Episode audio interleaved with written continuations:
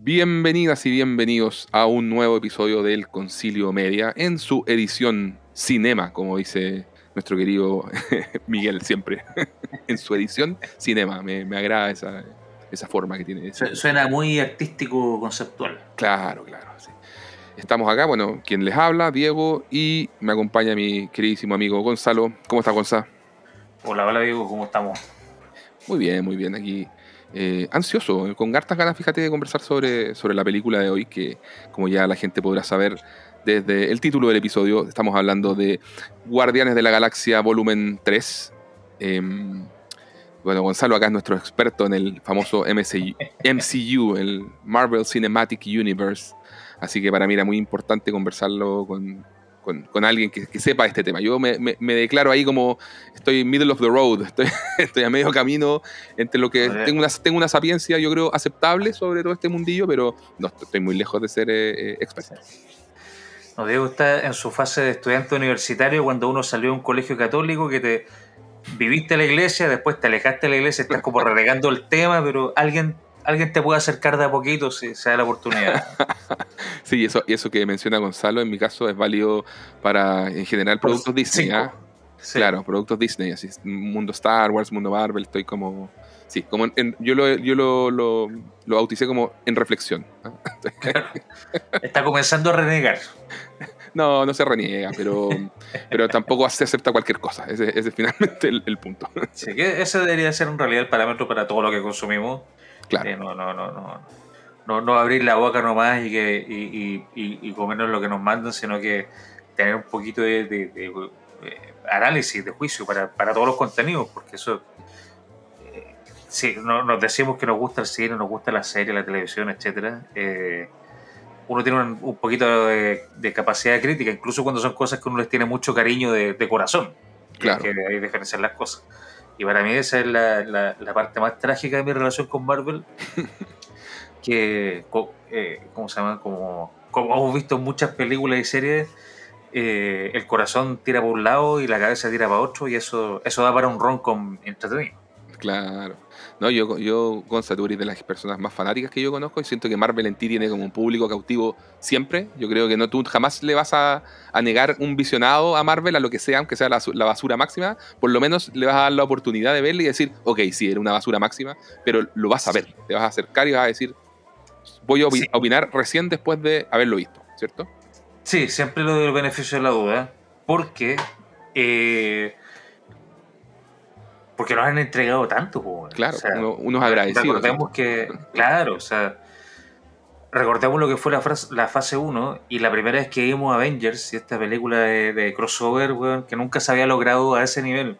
había habido crossover en el cine, eh, creo que en el, cine blanco y negro ya había crossovers. Eh. Entonces no, no, es, un concepto original, pero sí lo que lograron fue súper importante. Después lo que lograron en, hasta la fase 3, todo lo que se considera la Infinity Saga, nunca se había hecho en el cine y como ha demostrado DC y U constantemente, nunca lo van a poder replicar. Porque fue una tormenta perfecta de muchas cosas. Eh, incluido que era la primera vez que, se hacía. Claro. A, ese, a ese volumen. A esa escala, claro. Claro, porque hasta Kevin Smith tenía un universo compartido antes de sus películas y... sí, eh, no, sin duda. No sé, nadie, se había mandado esta, esta dinámica de hacer películas que son individuales, pero que a la vez están conectadas entre, entre sí y, y, como, y como para después hacer una gran película que juntara a todas estas películas individuales, que fue la primera de los Avengers y todo eso, ¿cierto? pensado con una estructura a largo plazo, no solamente un crossover para, para hacer feliz a los fanáticos. Claro, no, iba a ser una, una, cosa de una sola vez, sino que todo esto que era, es como que agarráramos una franquicia y la transformáramos además en un estudio cinematográfico porque Marvel eh, de por sí es un estudio cinematográfico. Entonces ya después comprado obviamente por, Disney y todo, eh, pero que ya estamos en la película, veía que estamos en la película 32, desde el 2008 en adelante, imagínate qué, qué locura, ¿cierto? Entonces, y, entre los datos que estaba revisando, fíjate, salía que han, han ganado más de 29 billones de dólares, o sea, es una cuestión que no podría, es como un, océano de, de, plata, ¿sabe usted? Y con costos de aproximadamente... Para todos siente envidia frente a ese nivel de, capital. Claro. Y de estos 29 billones de, en, ingresos, los costos ascienden a 6,7. Entonces la, es una inversión, pero bueno, pulenta. Ha, sido pulentamente rentable, muy bien dicho. Incluso cuando les va mal, les va bien. Claro, tal cual. Em, sin embargo, post todo lo que fue el, magnífico cierre de la, de la, saga del infinito, que con sus altos y bajos, como, como todos ya, ya conocen, pero que cerró muy bien. O sea, todo lo que fueron las Avengers, Infinity War y Endgame fueron nada, pues, un clímax así, pero soñado. Eh, que yo creo que nadie se esperaba que tuvieran ese nivel de, delivery y lo, lograron. Pues, y, y, de ahí en más le ha, le ha, costado. Lo que pasa es que ya tienen, tienen a, su público cautivo en el, en el, bolsillo, pero, pero a Marvel le ha costado un poco de ahí en adelante. Ha tenido sus aciertos. Eh, hay gente que ama mucho esta, la Spider-Man No Way Home. A mí, a mí me gusta, soy de manera más moderada. Creo que se, se les va la mano un poquito en el fanservice, pero eso ya es otra conversación. Eh, y de las películas del, del, año pasado, fíjate que revisaba y en realidad las tres tuvieron una recepción súper tibia, así que fueron como el cierre de lo que llamaron ellos la fase 4, porque todo este universo cinematográfico se separa en fases y la, la, lo que llamaron ellos la saga del infinito, el conjunto, no me acuerdo si eran 26, 28 películas primeras, em, o, eran 20, ¿cuántas eran Gonzalo? No, parece que era un poquito menos, pero no importa. La cuestión es que todas esas películas juntas eh, fueron las fases 1, 2 y 3, y después cerraron con Endgame y empezó esta, esta fase 4, o parece que cerraron una después de Endgame, creo, no, no, me acuerdo. sí, porque después de Endgame venía... Con una Spider-Man, ¿no? Con Far From Home. Eh, sí. Y esa, y esa, declararon como el cierre de, de, toda esa saga, creo, ya. Claro, cuando mostraban en el fondo el, el, el, after, el, después de que eh, Tony Stark se muriera. Claro. Ese era el... Spoiler alert. Esto es como spoiler alert de hace, ¿cuánto? ¿Ocho años? No, en, en, Game es del 2019, compadre. Chucha. Para que Pero bueno. Sigo. Sí, sí, sí, pero, pero volviendo al hecho de que estas últimas películas del 2022 habían tenido una recepción bien tibia y eran eh, Doctor Strange y el multiverso de la locura, que es una peli que nosotros la comentamos en el podcast y nos gustó bastante. Eh, yo sigo siendo bien defensor de esa peli, principalmente. Esa peli solita es súper buena. Eso es lo que me pasa a mí. Y yo soy, soy muy fan del director de Sam Raimi, entonces ver los, detallitos directoriales que metía Raimi en, esa película sigue siendo algo que yo defiendo mucho. La, la, revisité porque caché que a mucha gente no le haya gustado. Y dije, puta, ¿será que me equivoqué en una primera eh, apreciación y no sé qué? Y la volví a ver y sabéis que la volví a disfrutar mucho. Entonces, quizás también por el hecho que yo estoy menos conectado con el universo Marvel en general, la veo de otra manera, no lo sé, porque hubo mucha gente muy comiquera muy desilusionada, que esperaban otra cosa. Entonces ahí, cuando ya se mete el tema de lo que tú te esperabas y que iba a ser la gran película multiversal que no... Y eso nos conecta, nos conecta de una manera muy orgánica con una de las temáticas principales de Guardians of the Galaxy 3, mm. que es las expectativas que yo pongo en las otras personas tipo y, y hacerlos responsables de esas expectativas. Mm. Eh, los fans lo hacen constantemente, lo vimos desde eh, obras que, consideramos transversalmente como joyas, como Señor de los Anillos. Mm. Había muchos fanáticos que cuando salió, sobre todo me acuerdo de la comunidad del anillo, que lloraban por cómo se pronunciaba una palabra en élfico, porque la runa aquí no estaba bien puesta, porque el personaje no sé qué. Tom Bombadil, ese fue el, ejemplo más claro. Claro, entiendo la lógica porque finalmente un personaje súper importante que sacaron, pero eh, el punto es que los, fans, sobre todo cuando son creaciones eh, como un libro, como un cómic que te... Cuando existe un, antecedente.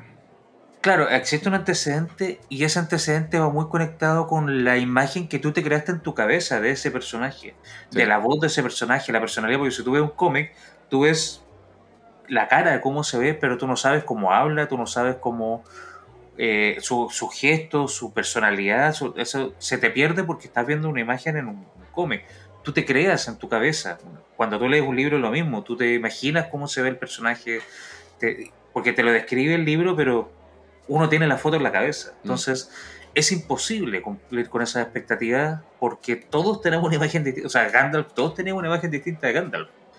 Y a pesar de que Ian McKellen lo hizo, pero espectacular hay gente que está desilusionada. Y ahí conectamos con e, este tema, como te decía, de Guardians of the Galaxy 3, donde uno de los arcos que se desarrolla durante la película es. Eh, y aquí voy a mencionar el arco y pasamos directamente a la sinopsis para, para eh, no, hablar tan fuera como de, orden. Es eh, sobre Peter Quill que tiene aquí a la Gamora de, del otro universo. Oye, Gonza, pero espérate, antes de analizar los arcos de la película, que quería como terminar de dar el, contexto, pues, ¿cachai? Ah, perfecto. Entonces, o sea, porque... fui por la rama. Sí, porque teníamos en el fondo las tres películas de recepción tibia que decíamos que eran el Doctor Strange, teníamos Thor, Amor y Trueno, que fue una peli que directamente a mí personalmente no me gustó, por ejemplo. Creo que a ti te gustó un poco más, no sé, pero... Me, me entretuvo. Ya. Pero, mm. pero tibia, pues, o sea, calza igual dentro de recepción tibia. Y Black Panther Wakanda Forever, que a, mí también, después la, ni siquiera la fui a ver al cine, la vi en Disney Plus y fue como, meh, así, no, no, no, no fue la gran cosa para, para mí tampoco. Yo te voy a decir que esa me gustó, o sea, no al nivel de la primera, definitivamente. Pero me gustó, encuentro que tenían una tarea muy difícil eh, porque cerraban la fase 4, porque se había muerto el actor principal, Chadwick Boseman porque tenía muchos retos encima. Y eh, creo que fueron muy elegantes en cómo lo manejaron. Claro. No se te Podría haber sido una weá chabacana Disney, weón, todo resucitado con CGI y... estoy, de acuerdo contigo en ese, en ese aspecto. Creo que lo, el, fallecimiento de Chadwick Boseman lo manejan bien, pero creo que no me entregaron una película que particularmente me pareciera divertida, entretenida. Estaba, me acuerdo, largos segmentos, muy aburridos. Eh, no, estaba así metido de lleno en los personajes, el, conflicto con Namor me, me, pasó que no también lo sentí como blandengue, no, no, no me enganchó. Sí, es un mal que mucho... desde, yo creo que desde que comenzó la fase 4 de hacer películas innecesariamente largas. Innecesariamente largas, no, sí. No sé si es por la necesidad de estar metiendo 700 personajes que después van a desarrollar en los universos extendidos. Yo creo que es por eso. Pero, o sea, eh, y pero conecta con Guardians of the Galaxy porque Guardians of the Galaxy yo lo podría haber sacado 45 minutos. Tal cual. no, estoy de acuerdo contigo y eso lo vamos a mencionar también lo vamos a después. más adelante. Pero el bueno, Inhumans es una película buena. Es una película buena, entretenida, una serie. Hecha, bonita. ¿Inhumans? No, no, perdón, no Inhumans, es The Eternals. Sí, sí, Eternals yo también, yo la, yo, yo la rescato. Que yo no he ido a ver el cine. Ya y la vi después en Disney Plus y me arrepentí de no haberla ido al cine porque cinematográficamente es bien impresionante, es bien bonita. Sí. Eh, pero bueno. No gustó, no le gustó a nadie. Hay 30 minutos que son innecesarios. No, estoy de acuerdo contigo. Y eso incluso en la serie, o sea, tú en She-Hulk o las otras series, si fueran miniseries de 6, 7 capítulos, bueno, súper entretenido. Presentaste al personaje, nos hiciste un par de tallas, hiciste un episodio bueno, de musical, no sé qué, con, eh, eh, antagonista principal y listo. Bueno, perfecto. Si es una forma de introducir personajes, bacán.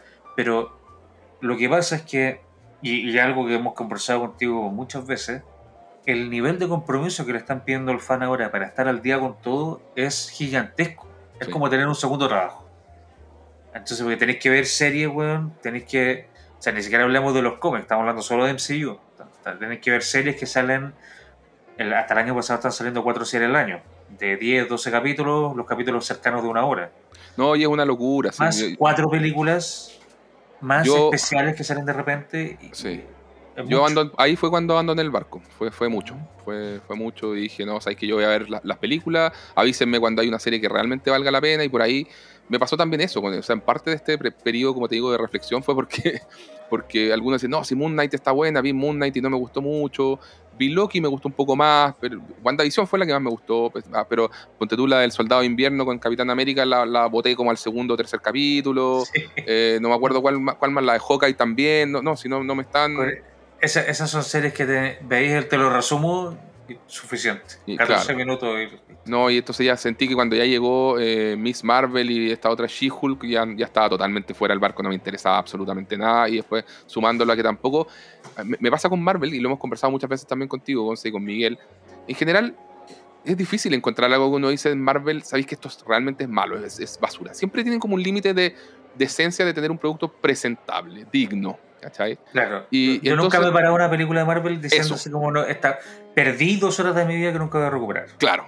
Claro, eh, obviamente habrá gente en la audiencia que sí le puede, sí le puede pasar y todo, pero Es, lo que, es, lo, y es totalmente válido. Es lo que estamos conversando nosotros, así como con, con Gonzalo. es una opinión personal. Es una opinión personal, claro. Ah, como te digo, creo que lo único que ha abandonado han sido algunas de, de estas series, pero con las películas en general no me ha pasado eso y hasta las más débiles las termino. O sea, estaban en, el cine, Vitor 4, no me pareció una buena película, pero no te puedo decir que fue como que, oh, estaba sufriendo viendo Thor 4 de lo mala que era. Eh, eh, claro. exactamente. Y me puse a mirar el teléfono, no, porque eso no se hace. así de simple. Pero bueno, eh, Claro, entonces eso, eso es lo que pasa con Marvel, que uno lo siente, o por lo menos a mí me, pasaba, que estaba como en, una, en un nivel de término medio, de, comodidad, de, hacer las cosas bajo su fórmula y su estilo, que siempre ha sido este de, contar una película de acción de aventuras, con mucho sentido del humor entre medio, muy autoconsciente, jugando ahí un poquito a veces con lo meta, y donde, como dices tú, Gonzalo, van, van a ver algunas líneas de, de, historia que son propias de la película que estás viendo en cuestión y otras que lo único que pretenden es conectarte y presentarte personajes que permiten eh, abrir las ramas del, de este universo para futuros proyectos. Y eso siempre genera un cierto ruido que a veces, porque muchas veces no le hace bien a la película esa, este, ese metraje tan extenso. Sí, sí, porque le, eh, le estás pidiendo a la película que cumpla cinco misiones al mismo tiempo cuando debería cumplir partir por una que es entretenernos. Claro. Entonces, si estás buscando conectarnos, y bueno, qué mejor eh, ejemplo que Universal. Ellos trataron de meternos un universo de los monstruos de Universal a la fuerza con una película de la momia de Chaburton Plus que no tenía ni nivel ni cabeza. Mm. Y bueno, se les cayó el universo por una película. Porque trataron de cumplir cinco misiones con un producto. Mm. Entonces, eh, y aquí yo creo que Marvel tiene que dar un pasito atrás y volver a la época de Agents of Shield. Que ese era el, como el complemento perfecto, porque tenía el MCU que estaba corriendo por su lado totalmente independiente. Y para los hiper fanáticos que querían más contenido de Marvel, tenía una serie como Agents of Shield, que tenía guiños a la película, pero nunca en la película tenían guiños a la serie. Aparte de mostrarle a la gente Coulson. pero no, no hablaban de nada más de Agents of Shield. Entonces, si queríais más Marvel porque erais muy fanático, de Agents of Shield y te metías en esa weá. Pero los que eran fanáticos a media, como tu caso, por ejemplo, que te gusta Marvel, pero no, no, no, bueno, no queréis consumir absolutamente todo, claro. podéis ver las películas sin necesidad de tener que ver el resto. I'm not a, I'm not a Marvel bitch. Yo sé que estás esperando que diga like me, pero no, no te voy a dar el gusto. está, está bien, está bien. Así que, pero bueno, vamos, vamos a lo que nos convoca. Oye, no sé, quería, quería terminar como, comentando el hecho de que esta, esta, película se enmarca dentro de la fase 5 ya. Entonces, que partió, partió con Ant-Man Quantumania, que no la he visto y que no tuvo muy buena recepción. Después vino esta, Guardianes 3. Eso, eso yo leí los subtítulos como y no la voy a ver. No, la voy a ver cuando llegue a Disney Plus. Ahí la voy a ver. Sí, sí, sí. ¿Ya llegó? No, no, no, no, está, todavía no. ¿O sí? ¿No? Ah, pero ya salió digital. De más. Sí. guiño, guiño. Muy bien, Guiño, guiño. Ya, ya, lo pueden encontrar en aguas internacionales, dirían.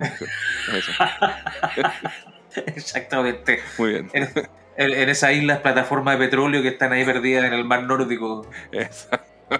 En el atolón de Muroroa. oye, oye eh, y la, la, otra que viene este año es The Marvels. No sé qué esperar de eso, como te digo, no vi el Capitana, eh, la, la, Marvel chica. Gonzalo ya me está haciendo un dedo para abajo. Bueno, pero no sé. Tiraron la película de Marvel, se lo hicieron igual y esa, eh, esa es la fase 5. Y va a tener siete series de televisión, decían. No tengo idea qué van, a, qué van a inventar, pero eso es lo que hay. Y decían que para 2024 viene Capitán América New World Order, que a esa le tengo mucha fe porque creo que la como como saga, de alguna forma, la de Capitán América creo que es lo más sólido que tiene Marvel hasta ahora, creo que no hay ninguna débil. de hecho, la más débil diría que es la primera, la primera, sí, la más baja, pero de ahí ha sido la 2 y la 3 son espectaculares. Es que, bueno, hicieron un pivoteo espectacular con eso porque en la 1 trataron de hacer un Capitán América súper apegado a los cómics. El weón que era súper bueno, intransigente en su moral, eh, en sus valores. Eh, y, la weá es que ese personaje funcionaba en un cómic de los 50, pero no funciona en una película de acción de los 2000 y algo. Claro. Porque la gente ya no cree en ese tipo de personas, en ese tipo de símbolos. Mm. Y si te fijas, uno de los grandes cambios que hubo para la 2, además de que le dieron este giro de, thriller como spy thriller, eh, es que eh, el Capitán América ahora tiene cinco capas de problemas. Un buen fuera de su tiempo, un buen que no se logra encontrar y tiene muchas metáforas con lo que puede pasar mucha gente en el día a día, cuando eres una minoría, por ejemplo, que no te logras encajar con nadie, sientes que el mundo no es tu mundo. Eh, eh, todas las dudas que tiene con respecto a la devoción que ha puesto en el ejército, que es algo que tiene que pasar a muchos, muchas personas cuando vuelven de una. De, que lo mandan a la guerra, es como, bueno, todo esto que hice, bueno, está justificado o no, estuvo bien o no, sigo teniendo una fe ciega en esta institución, pero en realidad por dentro sé que no debería tener esa fe ciega. Y, y, le ponen una cantidad de conflictos que hace que mucha gente pueda empatizar con él. Hasta le sacaron lo, rubio platinado que tenía para que no fuera tan perfecto. claro, para que no fuera como, como dice el amigo de Te lo resumo, tan rubio menonista. rubio menemista. ¿Menemista? claro.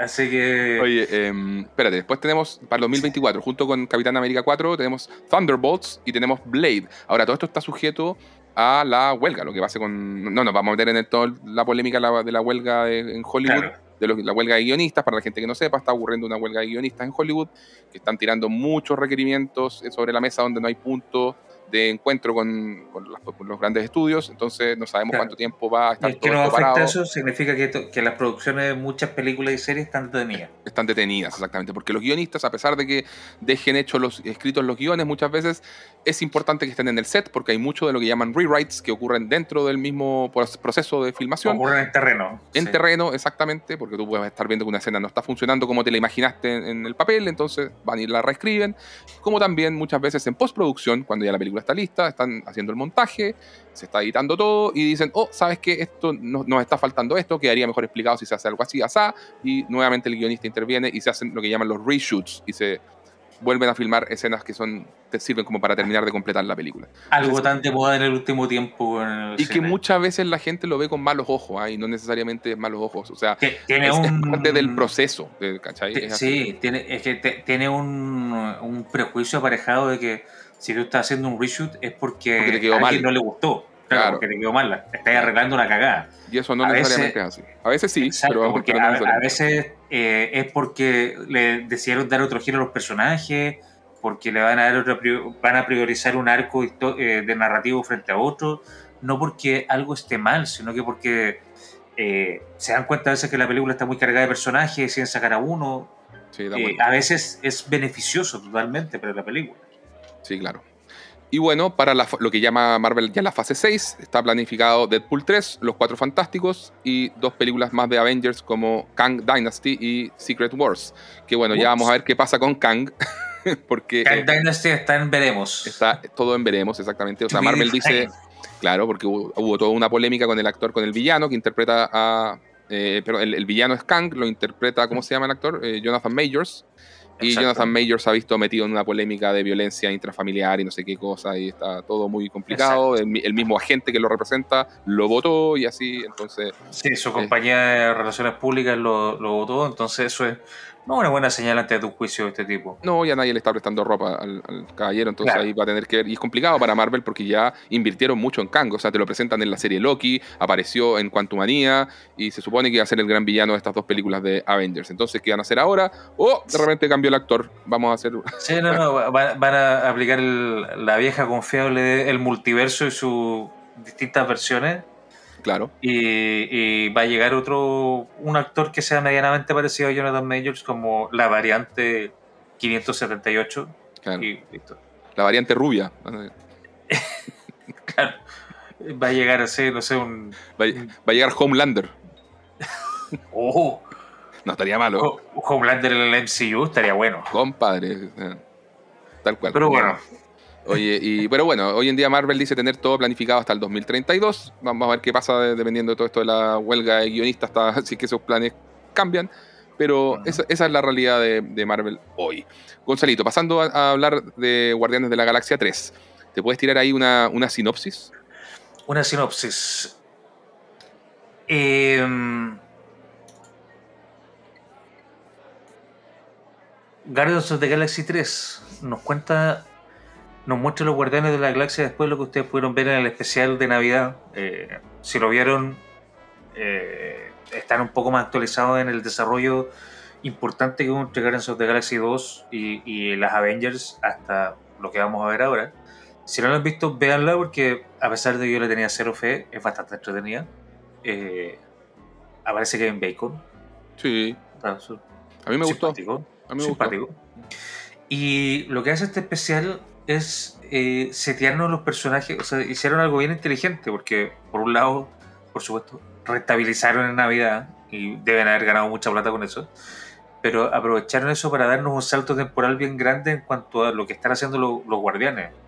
La última vez que los vimos, los guardianes se estaban yendo de la Tierra con Thor, eh, que había renunciado al reinado de Asgard, y se iban a vivir estas aventuras desopilantes en el universo, como dice el, te lo resumo también. Eh, y en este especial nos muestran que los guardianes finalmente se asentaron en Nowhere, en esa, esa cabeza gigante de un celestial que está dando vuelta por el universo. Y están de alguna manera construyendo una sociedad ahí. Y así los encontramos al comienzo de la película 3, donde eh, están tratando de, habilitar este espacio. Eh, eh, Star-Lord está lidiando con la pérdida de Gamorra al mismo tiempo que la tiene al frente porque es la Gamora del otro universo. Eh, Rocket está lidiando con sus traumas personales, que son uno de los arcos principales de esta película. Y em, hay una suerte de estamos perdidos, no tenemos un norte como antes. Antes había siempre un riesgo inminente, que era Thanos, que eran las piedras del infinito, eh, que, que los tenía avanzando siempre hacia adelante aquí están un poco desorientados y perdidos. Eh, con, con, responsabilidades más grandes y al mismo tiempo todos cuestionándose a sí mismos por qué están acá. Que eso es también parte importante de lo que pasa en la película, es el, cuestionamiento y encuentro que cada uno de los personajes tiene durante eh, la narrativa de la película. Mm. Oye, em, ya, a ver, conversemos un poquito. Quería contarte de la, de la ficha técnica, contarle a nuestra querida audiencia. La ficha técnica de la película. El director es el señor James Gunn, nacido en 1966 en San Luis, Missouri. Ya, él es director, productor y guionista.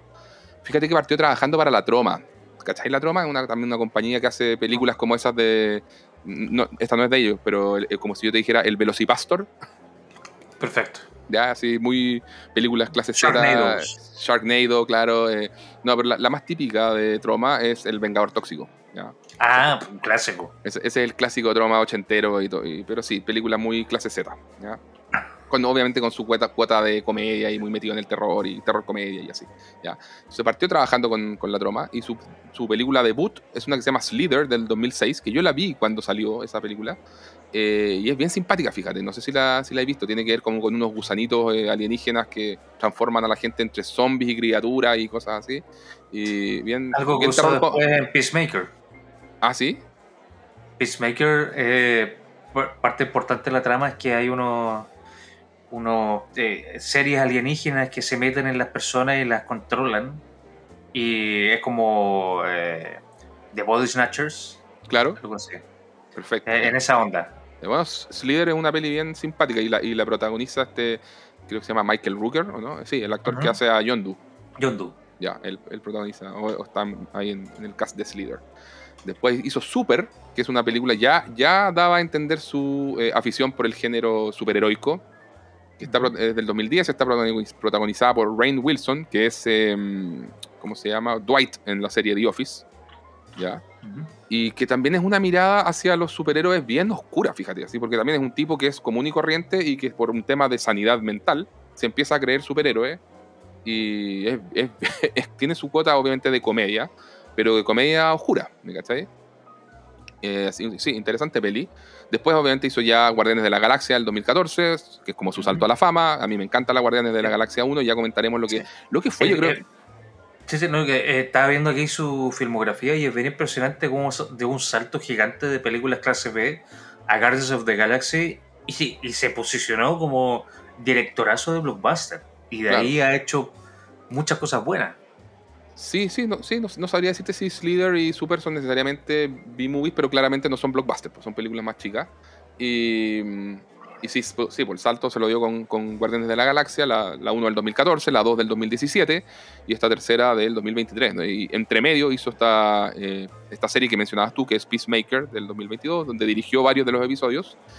Y es, donde ya te acuerdas que estuvo toda la, polémica, de, porque también en algún momento James Gunn se vio cancelado por, por la industria y, lo despidieron de Marvel. y lo despidieron de Marvel. No iba a poder terminar su trilogía de Guardianes de la Galaxia. Y ahí fue cuando lo acoge eh, DC Comics, el DCU, y, y dirige para ellos eh, Suicide Squad.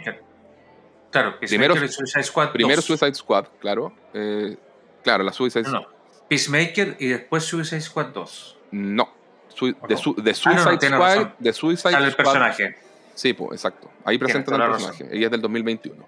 Y ahí esa, de Suicide Squad, es tan complicado esto que, de que exista Suicide Squad del 2016, que es muy mala, y de Suicide Squad, que es la que hizo eh, James Gunn en el 2021, y que esa es la, ah, digamos, la buena. y, mm, y ahora ya ha crecido dentro de la industria, eh, es el direct, fue asignado como director creativo de, de DC y va a dirigir Superman, compadre. La Superman Legacy, que está planeada para el 2025, va a ser de James Gunn. Yo, lo encuentro bien, bien impresionante también como, como la industria... Sí, sí, no, dale, dale. Lo encuentro bien impresionante cómo la industria le ha ido creyendo en, él y a pesar de que en algún momento se vio, como decíamos, cancelado, después todo se demostró que, no sé, pues... pero el, Excel está muy bueno. O sea, sigue dando números súper positivos. Claro. Y sobrevivió a la cancelación porque finalmente... Eh, eran con respecto a unos tweets que el buen había hecho hace como 10 años. Claro. Eh, que, que era, era humor de mal gusto, eh, analizado bajo los parámetros de hoy. Claro. Pero, pero que en ese momento no era nada tan terrible. Eh, y no vamos a hacer un juicio de hablar al respecto, pero que, en el fondo fue algo de lo que él pudo salir adelante. Eh, a, tal punto que eh, Marvel, Disney lo recontrataron, que eso es algo que yo por lo menos no he escuchado en el último tiempo, que cancelen a alguien y después tu mismo empleador que perdiste te recontrate. Mm. Eh, y finalmente todo lo que ha hecho James Gunn en distintos niveles, pero todo ha sido exitoso. Nos ha mandado un guatazo feo. No, 100%. Sí, es, es hasta ahora una garantía de, rentabilidad eh, dentro de la industria. Entonces, está bien posicionado. Pues eso, la, mejor muestra es, el rol, porque que te dejen de director creativo es, un, es una tremenda responsabilidad, es como el equivalente a, lo que es Kevin Feige en Marvel. Está, va a quedar supervisando él todo lo que es el universo cinematográfico de DC. Entonces, va, a ser, va, a ser, el rostro. Sí, me acordaba de algo que, que, había hecho una diferencia en el tema de la cancelación y fue que sus compañeros, los actores de Guardians of the Galaxy, eh, partiendo por Dave Batista, le prestaron mucha ropa. Al punto que Dave Batista dijo, si no, o sea, si no hacemos Guardians 3 con, eh, ¿cómo se llama? Con Gunn, eh, yo no la hago. Y yo voy a pedir la renuncia y voy a hacer todo lo posible por no hacerla. Claro. y el resto de, de, los actores le prestaron también ropa y entonces finalmente fue clave, fue clave en la decisión de recontratarlo, no sin duda. Y fue, fue una cosa bizarra, o sea, en el fondo, él ya estando a cargo de DC, tiene como este, esta vuelta, este, este reencuentro, así es como un remember. Un con, remember, con, Marvel, en que entra, cierra su trilogía y se va. Y ahora ya es niño DC para los años venideros. La última y me voy. Claro. la última con cariñito y, nos vemos. Hasta nuevo aviso, digamos. Claro, sí. Uno nunca sabe. Uno nunca sabe, por eso te digo. Oye, sigamos. El guion es del mismo James Gunn, él está siempre en el guion de todas sus películas. El director de fotografía es el señor Henry Braham, quien trabajó también en Guardianes de la Galaxia 2, en Maléfica, la, segunda, y en The Suicide Squad, la de James Gunn. O sea, ya tenía experiencia trabajando con James Gunn. El score, la banda sonora, es del señor John Murphy, quien tenía experiencia trabajando con eh, Guy Ritchie en Lock, Stock and Two Smoking Barrels y en Snatch, eh, también compuso la banda sonora de Mean Machine, que es una gran película de fútbol, si no la han visto, búsquenla. Sí, sí, sí. De 28 Days Later de Danny Boyle, esos 28 días después, o Exterminio. También de Exterminio 2, también de Sunshine, o sea, ha trabajado ya varias veces con Danny Boyle. También estuvo en la banda sonora de Kick Ass, buena película de superhéroes también. Muy buena película de superhéroes. Y en The Suicide Squad, la versión de James Gunn, como decimos, del 2021. ¿ya? El productor, como siempre, el señor Kevin Feige. Y fíjate que está mirando la recaudación de esta película. Ya va en 773 millones de dólares. A una semana de estrenar, un poco más de una semana de estreno. Impresionantes los números de, de Marvel. O sea, esta va a llegar al billion eh, seguro, yo creo Que, yo creo que el hecho de que sea el cierre de la trilogía eh, va a asegurar que va a superar el, el billón. Sí, yo también creo lo mismo. Oye, en el elenco, como siempre, tenemos a los guardianes de siempre, a Chris Pratt como el señor Peter Quill o Star-Lord, eh, a Bradley Cooper como Rocket Raccoon, que es, como decías tú, Gonzalo, cumple un rol fundamental, es el eje de esta película Rocket. Tenemos a Dave Bautista como Drax, a Pop Pom Clementiev como em, Mantis. Mantis, muy bien. A Zoe Saldaña como Gamora, a Karen Gillan como Nebula, a Vin Diesel como Groot. Y tenemos dentro de los nuevos personajes a Chuck Woody y Woogie como el alto evolucionador, que es el villano de mm. esta película. High Evolutionary. Sí. Tenemos a María Bakalova como Cosmo. A María Bakalova yo la, vi en, la segunda película de Borat. Ah, era, ah, sí, en la pareja de Borat. La hija. La hija, eso. Sí, sí, sí. Después tenemos también. Esa es la que se mete con el. Uy, con el. Sí, con el, con el alcalde. Trump. Con el alcalde de Nueva York. Sí, con, con Rudy. ¿Cómo se llama? Giuliani. Rudy Giuliani. Oh. Sí. Aquella escena incómoda a más no poder, sí. Sí, cringy, cringy. Sigamos, por favor. tenemos al hermano de James Gunn, que es Sean Gunn, interpretando a Kraglin. Tenemos también a Will Poulter como Adam Warlock, un personaje que era muy esperado por la fanática y que yo siento que quedó a media. Ya vamos a conversar de eso más adelante, Gonzalo. Tenemos también a Linda Cardellini como Laila, a Elizabeth Debicki como Aisha, a Judy Greer como Warpig. Me, me, llamó la atención eso, la gran Judy Greer de Arrested Development y tantas otras películas, interpretando a un personaje menor, que es un cerdo robótico. Encontré notable. Tenemos a Sylvester Stallone. Ella, la, la esposa de Ant-Man. Sí. Ni más ni menos. Judy Greer, ¿sí? Sí. Ah, no me acuerdo. Ella es la esposa en la 1 y la 2 de Ant-Man. Ya, perfecto, perfecto. Eh, Sylvester Stallone como Stagger Ogord y Nathan Fillion, ídolo, ídolo supremo máximo, te queremos mucho, como Master Karja. Qué grande. Yo sabía que esta película la iba a justificar únicamente porque aparecía este huevón.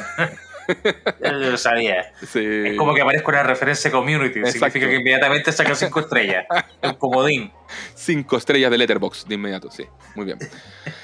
Oye, comentarios eh, generales, nada, pues llevamos casi, impresionante, Gonzalo, que llevamos casi una década de Guardianes de la Galaxia, como decíamos, la primera eh, del 2014, o sea, eh, obviamente ya hay toda una generación que creció con esta película, que vio la primera cuando niño, cuando chico, y que ahora ya puede estar en la mayoría de edad, y obviamente esto, este cierre así de emotivo le genera una emocionalidad muy distinta a la que podemos experimentar nosotros los más vejetes. Sí, claro, nosotros no experimentamos ningún tipo de emoción en la película. Después de cierta edad ya no se experimentan emociones, eh, todo, va hacia abajo. No, no, claro, solo tengo alergia durante. Solo tengo achaques, solo me duele el cuerpo todo, todo el tiempo que estoy sentado en la butaca del cine. Oye, mm, pero haciendo un poco de remembranza de la primera película, decíamos que conectó muy bien con la audiencia porque era obviamente una. tenía este punto de aventura galáctica con muy colorida, ¿cierto? Eso ya llamaba la atención, con mucho sentido del humor y, bien llevado. O sea, casi todo Marvel. Humor inteligente. Casi todo Marvel apela al sentido del humor, es parte de todo, del sello, pero no siempre funciona. A veces, como dicen los gringos, it falls flat, cae plano, no, no, no anda.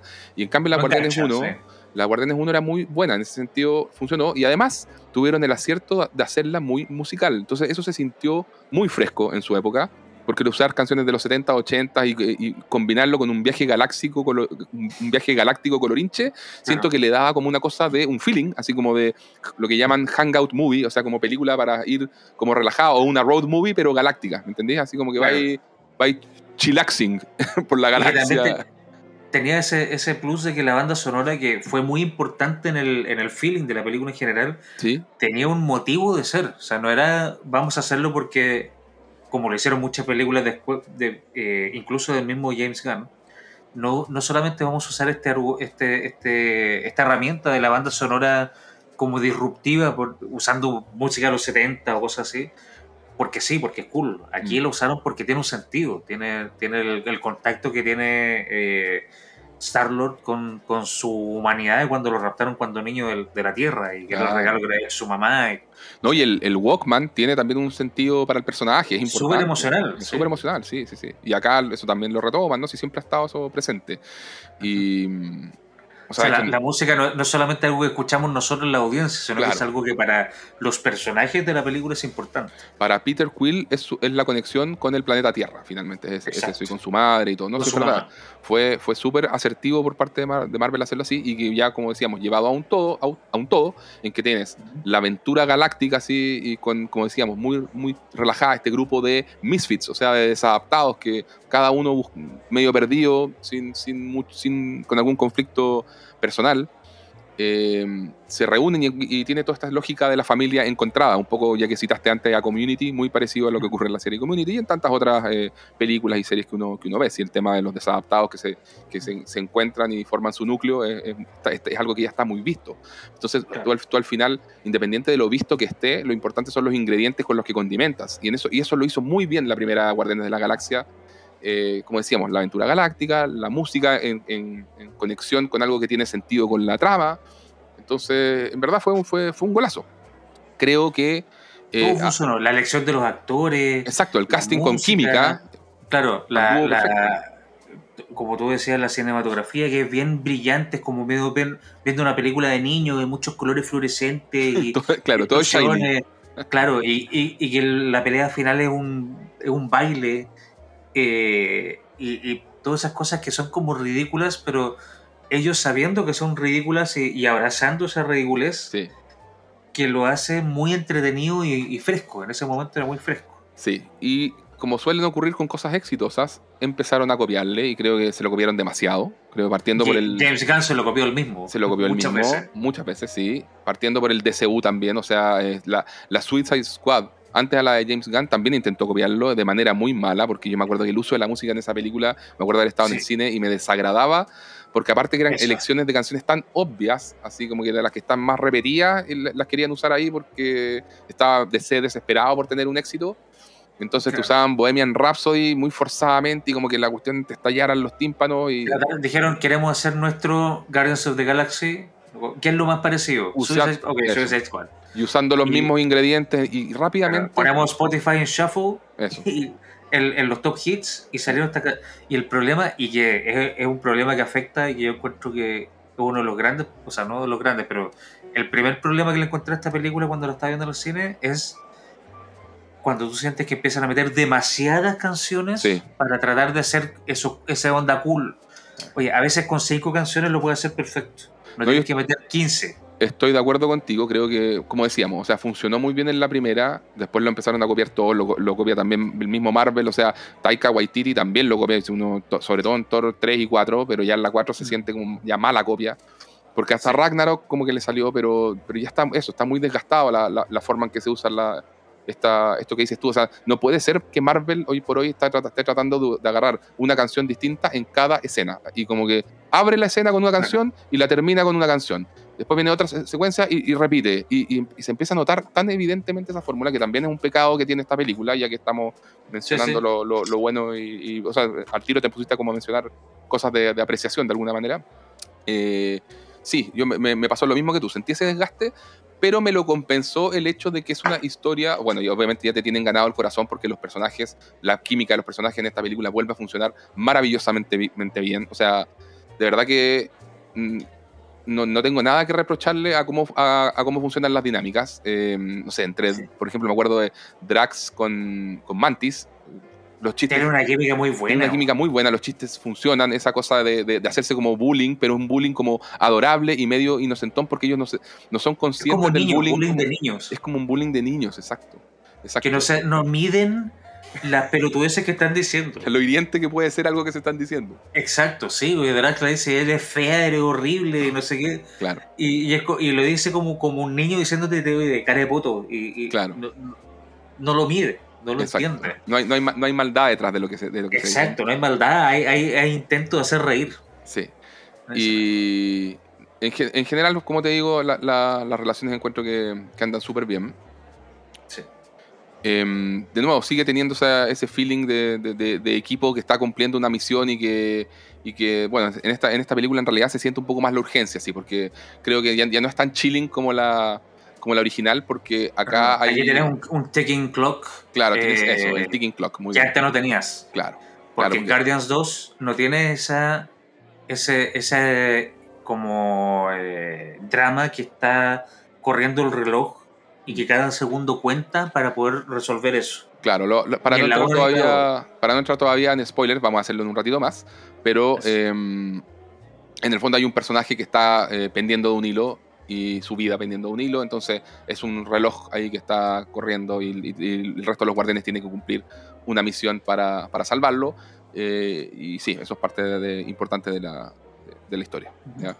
Em, lo otro que quería destacar es que la película se siente claramente como una despedida, al menos parcial, ¿cierto? O sea, como el cierre de una etapa ya con los, los guardianes, eh, o con esta versión de los guardianes. Claro, y, de la fase 1 de los guardianes. claro. De, esta iteración. De, esta iteración. Y por ende, despedida de James Gunn, como decíamos, hasta quizás hasta nuevo aviso, hay cosas que uno no sabe, pero la, la forma en que hacen esta película es para que se sienta como la despedida de James Gunn, sin duda, ¿cierto? Claro.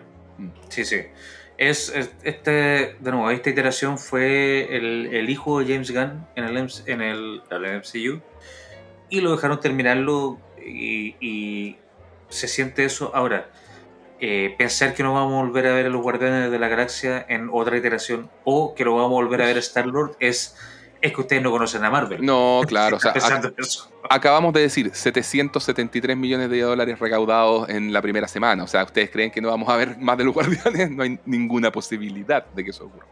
Ya, Se viene mucho más. Sí, sí, sí. Em, como decíamos, esta, película es por lejos la. O sea, junto con el tema de explorar las relaciones que, que ya conocemos y de Em, de provocar mucha nostalgia, porque como se siente a cierre de, trilogía, está claramente los guiños y cosas que evocan e, eventos del pasado. Obviamente acá al tener, por ejemplo, a Peter Quill em, tratando de reconectar con Gamora, que siendo que no es su Gamora, está siempre ese, conflicto de que él ama a esta mujer que tiene al lado, pero ella no lo ama a él porque no, es, no tuvo la relación eh, con él, porque es la de otra dimensión, nunca pasó ese, ese amor para, para ella.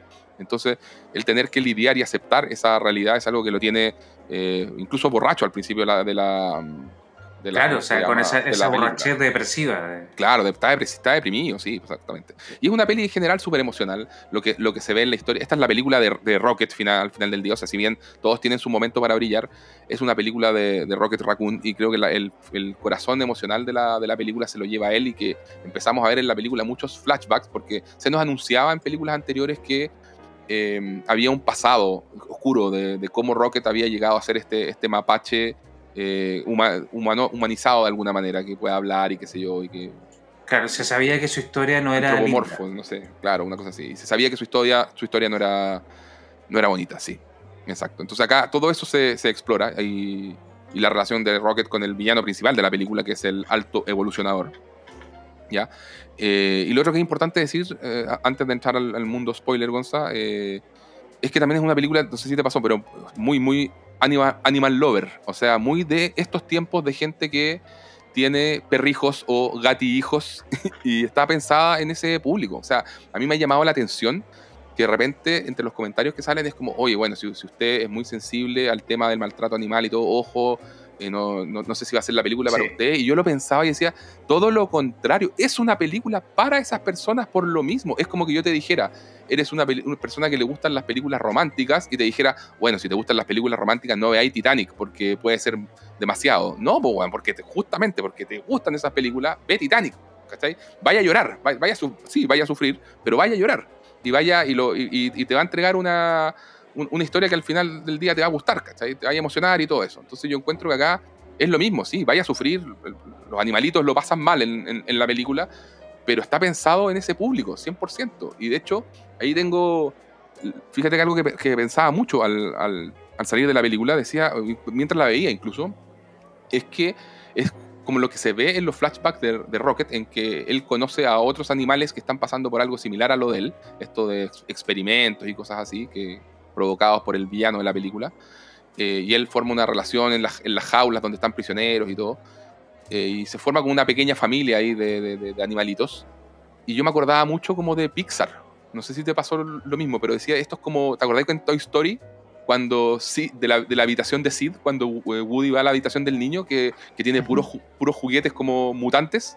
Sí, sí. A los que ha maltratado y ha torturado y todo, y están ahí todo. Y, ha experimentado con ellos. Ha experimentado con ellos, y claro, exacto. Y también, ya, pues eso ya lo veía ahí en Toy Story, que obviamente es una escena cuática para, para, los niños. Yo me acuerdo, mis hermanos eh, hasta el día de hoy dijeron, no, eso yo la vi cuando chico, me dio susto, pero está un poco pensado, está también pensado en ellos, justamente, en que, oye, eres niño, te ponemos estas escenas, asustan un poquitito, pero también para que como niño te vayas acostumbrando un poco a un, contenido un poquito más adulto. Son como esos momentos como de la parte de la transición, de alguna manera, que, de los que aprendes a, a digerir otro tipo de contenido un poquito más fuerte, un poquito más triste quizás también, pero que, que es parte de lo, del humano también. Entonces, eh, también... Eh, importa en, dentro de la, de la, formación de una persona.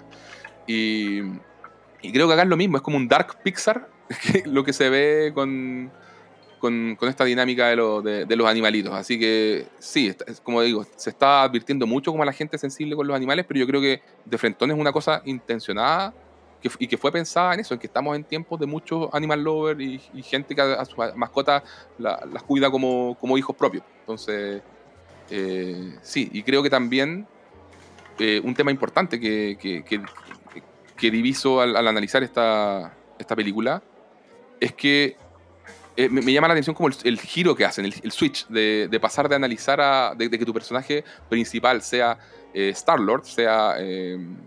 ¿Cómo se llama? Peter Quill, a que en esta película sea, sea Rocket. El, animalito, justamente. Algo, algo, te, algo te dice también del cambio de los tiempos, ¿cachai? O sea, la, ola de, de, la forma en que se ven las cosas hoy en día ha cambiado mucho. O sea, desde entre el 2014, en el 2014 no, no, hacía ruido tener otro héroe más, te lo voy a poner en palabras bien concretas, pero no hacía ruido en 2014 para, tener un, un, otro héroe más que era un hombre blanco heterocisgénero como White Savior de la galaxia, ¿cachai? Pero que y ya en 2023 eso ya sí hace, hace ruido, y sí han buscado la manera de, de adaptarlo de otra, de otra forma, ¿cachai? Y yo creo que eso es súper notorio. Sí, eh, estoy de acuerdo. Y, y, es algo que es inevitable que pase, y que está bien que pase de alguna manera, porque sí, sí. El, en general toda la creación basada en los cómics ha sido una reacción a temas sociales que, que, están pegando fuerte a, mucha gente. Mm.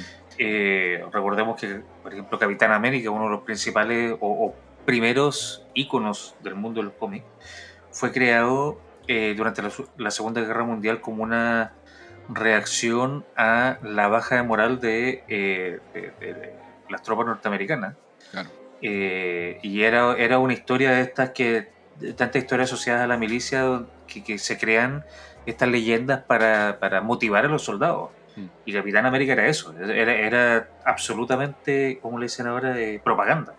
Sí, pues, sí. Eh, y, y, uno ve cómo eran los superhéroes en los 50 en los cómics y cómo fueron cambiando en los 80, en los 2000 y para adelante. Eh, las temáticas que tratan, la complejidad de los personajes, o sea, los mismos superhéroes que van saliendo que son de la comunidad LGBTQ, eh, los superhéroes que ya no son perfectos como era Capitán América en su inicio, sino que son como Iron Man, que son eh, tienen, tienen problemas, tienen fallas, son, son seres humanos imperfectos. Iron Man en, los cómics siempre ha sido un alcohólico, abusador, eh, manipulador, eh, una persona compleja. Y, va evolucionando con que también la, la sociedad se va abriendo a ciertos temas de conversación que antes no se conversaban como es el tema en este caso de, eh, de la representación y de eh, las sensibilidades animales en este caso.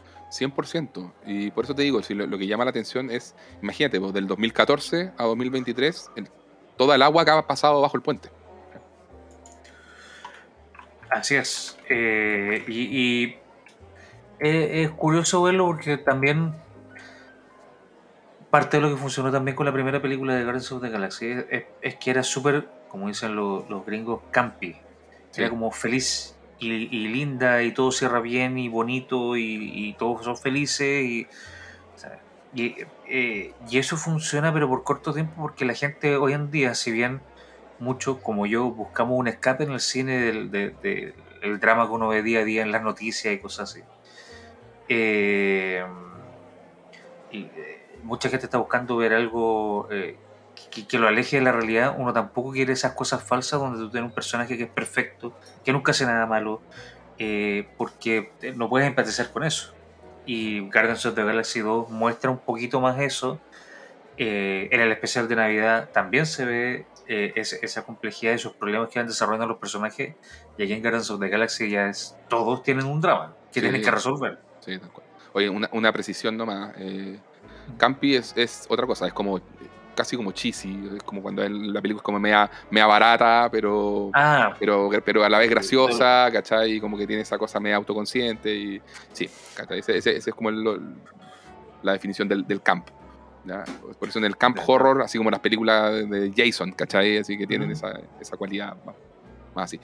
pero yo creo que los guardianes sí tienen eso, eh, ese factor campi, porque es una aventura galáctica que no se toma muy en serio, ¿cachai? Y que, y que todos sus, bestias y criaturas y, cosas que te muestran están medios en, eso, pues, al servicio del, del, humor y, y, de cosas medias absurdas. Entonces, en ese sentido es súper campi la, la, película y eso es parte del encanto, ¿sabes? Claro. Eh, funciona muy bien.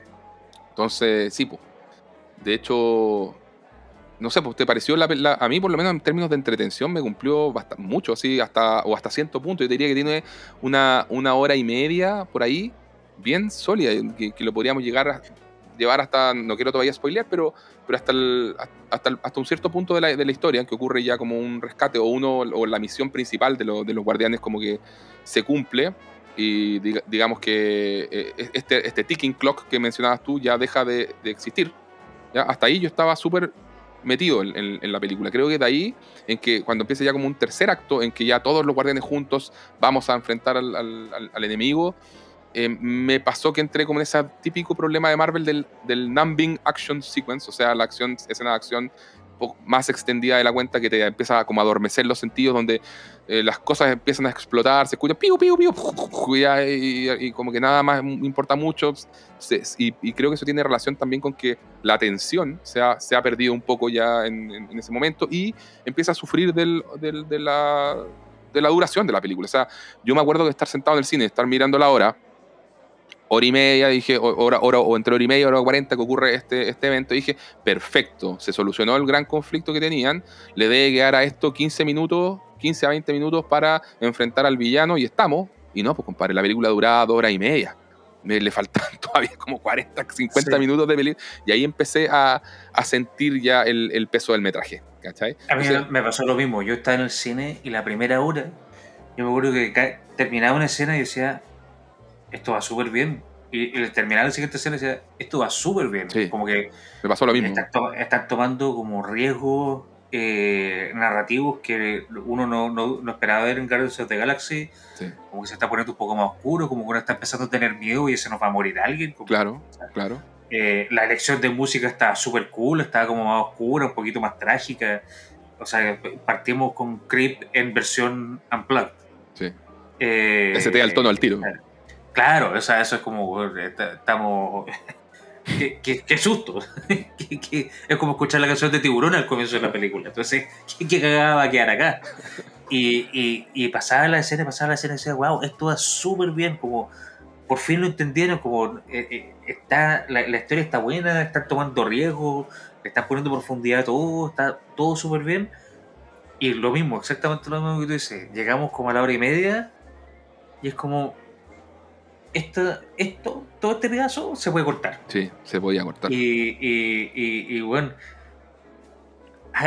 tienen un, un, servicio streaming completo para ustedes para poner todas las escenas extras que quieran. Mm. O sea, luego terminemos con el rescate, que era como un final lógico, y la amenaza del, del antagonista, lo que puede pasar porque todavía no lo han derrotado, estaba perfecto. Para lo que quieran hacer, vamos a hacer una serie, perfecto. Pero bueno, si esta película hubiera durado una hora 45, hubiera estado por así. Sí, no estoy de acuerdo contigo. Pasemos a conversar con spoilers. Entonces, para, para cerrar este, esta primera parte para, para, la gente, que les quede claro que a Gonzalo y a mí nos gustó la película, la recomendamos de todas maneras. Vayan a verla. Es una película. Es buena entretención. Es buena entretención, es la más emotiva por lejos. Eso, de hecho, dentro incluso de todo lo que es Marvel, califica Yo así como. dos veces imagínate, y yo, estuve, yo te digo, tuve el nudo en la garganta, así heavy, heavy, heavy, sí. Y tiene, tiene, tiene algunas escenas de acción, si bien hablamos de lo, de lo adormecedoras que pueden ser en ciertos momentos, hay otras muy sólidas, por ejemplo, hay una escena en un pasillo, que está así como hecha como en una especie de plano secuencia y con cámara lenta y es bien, es muy buena, realmente espectacular. La, la, nunca, o sea, la vieja confiable escena de acción en un pasillo de Marvel. sí, sí. Eh, instaurada por Daredevil. Cierto, toda la razón. El soundtrack funciona de nuevo, el diseño de producción, de arte, maquillaje, todo eso que hace sentir como a esta franquicia de, los Guardianes como la más Star Wars de todas, ¿cierto? Por la cantidad de planetas, especies, criaturas, personajes, todo eso. Expandiendo eh, el lore al máximo. Expandiéndolo, sí. El elemento que decíamos del, Dark Pixar que tiene en la historia de, de Rocket. O sea, hay funcionan muy bien esas dos historias, los flashbacks de Rocket y la misión de rescate de los, de los guardianes que tienen este... No vayan con niños porque los niños lo van a sufrir mucho.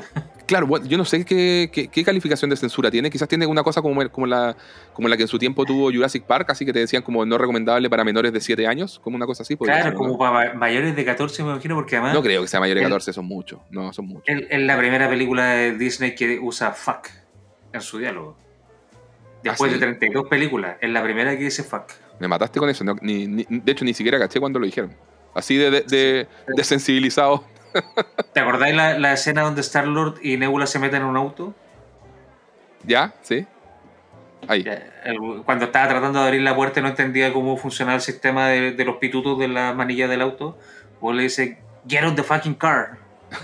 Ya, perfecto. Y, eso es, eh, eh, favorito porque es, de hecho, la entrevista del, de, de la gira de promoción de la película, igual le preguntaban como qué sentiste, tienes el honor de ser el primer garabato así, mm. sin censura, ¿eh? que se usa en el MCU desde el inicio. Ah, mira. Sí. Entonces, eh, eh, estaba efectivamente pensada, no te, voy a decir que una película para adultos, así con, con mayúsculas. No, de hecho estoy mirando, es, mayores de 7, mayores de 7 años. Pero, tiene un tono, o sea, yo no llevaría a, mi, a una hija mía de 7 años a ver a esos animalitos siendo torturados. claro. No, y tiene, tiene una escena que a mí me impactó mucho, que ya la vamos a comentar ahora que vamos a entrar con los spoilers. Así que vamos, vamos, vamos. Spoiler uppercut. Spoiler. ok. Oye, em, ya, pues ahora ya nos podemos lanzar con, con, todo para la gente que ya vio la película. Y sí, como decíamos, la película. Diego estuvo tratando de agarrarme de toda esta primera hora de podcast de que me dijeron spoiler y yo la cagué por todos lados. No, no, no, para nada. Yo encuentro que no la que no, estuvimos bien. En la Tom Holland. No, no, grande No, te, mantuviste bien, te mantuviste bien, de verdad. Eh, pero creo que sí, o sea, como problema, eh, ya mencionamos lo, esta cosa que tiene algunos momentos muertos por ser demasiado larga. Eh, exceso de música. Eh, exceso de música o esa, ese que es un pecado como común dentro de Marvel. estas escenas de acción. Absolutamente, así como habría acortado muchas escenas de acción, porque sobre todo cuando la acción se hace sin tensión, se vuelve adormece. Solamente, exactamente, sin stakes. Muy bien, no se siente ese peligro real. ¿Ya? Em, ¿Qué, más, Gonza? Eh, ah, otro. hicieron, un juego muy bueno con esto. ¿Ya? Eh, que yo, de hecho, ahora la, vi hace un rato. Eh, en un servicio de streaming Wink que llega por gratuito. Em, y hay una escena donde. Que yo me acuerdo cuando estaba en el cine eh, cuando están en una de las como eh, oficinas, no, no oficinas, bueno, una de, de las industrias del, del High eh, Evolutionary, eh, que es una hueá todo blanco donde estaba Nathan Fillion y sus soldados ahí. Que yo me acuerdo que estaban en la escena y que iba a empezar una escena de acción y sale una, una canción súper random como una canción feliz de los, no sé si de los 80 o algo así. Y yo decía, pero, bueno, qué, qué, qué mal elegida la canción para este momento, porque este momento de tensión que tenemos antes, con esta canción, te da una sensación de seguridad que tú sabes que no va a pasar nada malo. Claro. Y digo, ¿cómo, ¿cómo, son tan torpes de hacer esa elección? Y bam, le llega un cañonazo a Drax y lo deja medio muerto, después le llega otro en la espalda y como, me, me cagaron, me, como que ellos mismos se, jugaron con tus con tus expectativas de, que dijeron con esta canción se van a sentir cómodos y ¡pa! y te dan el, y te dan el golpe. Abusaron de, de, sus propios recursos, a sabiendas lo que iba a gustar en la gente. Y eso creo que lo hacen dos o tres veces en la película, que te dan una sensación de seguridad Y después sacan el piso. que se está muriendo y claro, y, y se está congelando y es como... Ah. Y, yo creo que un par de veces en la película que uno se le, se le, se le aprieta el, el, chiquiturri. corazón. Así. Ah, ya. Sí, sí.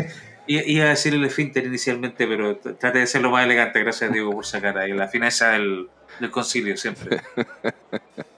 está bien usar alguna cosa de, expresión local, pues está bien. Oye, mm, el personaje de Adam Warlock me pareció completamente desperdiciado y ahí donde caemos eh, en lo que hablábamos de que esta cosa de Marvel de setearte cosas para el futuro eh, y por ende algunas cosas que sobran, o sea, tú, tú sacas a Adam Warlock de esta película y no pasa nada, no pasa nada, compadre. Sí, pero... Sí, pero para mí fue como el mandarín en Iron Man 3. O sea, er, era un personaje que yo venía escuchando siempre y es que, ¿sabéis lo que pasa? Que yo siempre venía escuchando que Adam Warlock era un personaje tan importante. Los no, y se viene Adam y, y de repente me encuentro con esto porque, claro, te pueden. O sea, la excusa está. ¿Cachai? Es como cuando te dicen, no, pero lo que pasa es que sí, todavía. De hecho, te lo explican en la película. Todavía es como un niño, no está maduro. y, o sea, lo terminaron usando para efectos. Lo usaron para efectos cómicos. ¿cachai? Claramente eso fue. Pero fue la mejor decisión. A mí me pasa que siento que. o sea, yo sin ser un fanático de, los cómics, sin saber nada, ya había escuchado que se, esperaba mucho la, la, entrada de Adam Warlock al MCU. Y siento que está llegando, no, no me dijo absolutamente nada. Así como, loco, ya el buen es súper poderoso, está usado en forma humorística, acaba, ya que estamos hablando con spoilers, acaba siendo un integrante más en lo que va a ser la siguiente iteración de los, de los guardianes, aparentemente, porque también tiene como su efecto de familia encontrada, pero su historia como un todo está como, corre como siempre por el ladito, como una línea de trama más paralela, un hilito que no, que de nuevo podría haber sido súper, súper prescindible. O sea, podíais mandar. Una nota a pie de página. Claro, es una nota a pie de página. Podíais mandar a, cualquier otro personaje X, random, eh, Billion Guy a, secuestrar a Rocket, a hacerle daño y queda todo igual, weón. ¿Cachai? No, no pasaba nada. Sí, eh, estoy de acuerdo con todo lo que dices, pero encuentro también que tenían. Ellos estaban cagados, no podían no usar a, Warlock en esta película porque había sido la escena post crédito de la 2. Sí, pues si me acuerdo. Te habían anunciado con bombo y platillo. Entonces, con esa, esa expectación que crearon, no te podía hacer el hueón después. No, no, no podía. Ahora, creo que eligieron bien la historia principal, que es lo que hemos hablado, que es Rocket, y, que los personajes humanos tradicionales como Crackling o, o, o Sarlor, etcétera, pasan a ser secundarios de alguna manera. Eh, pero ya, ya tiraste la, la pelota que Adam lo que iba a venir.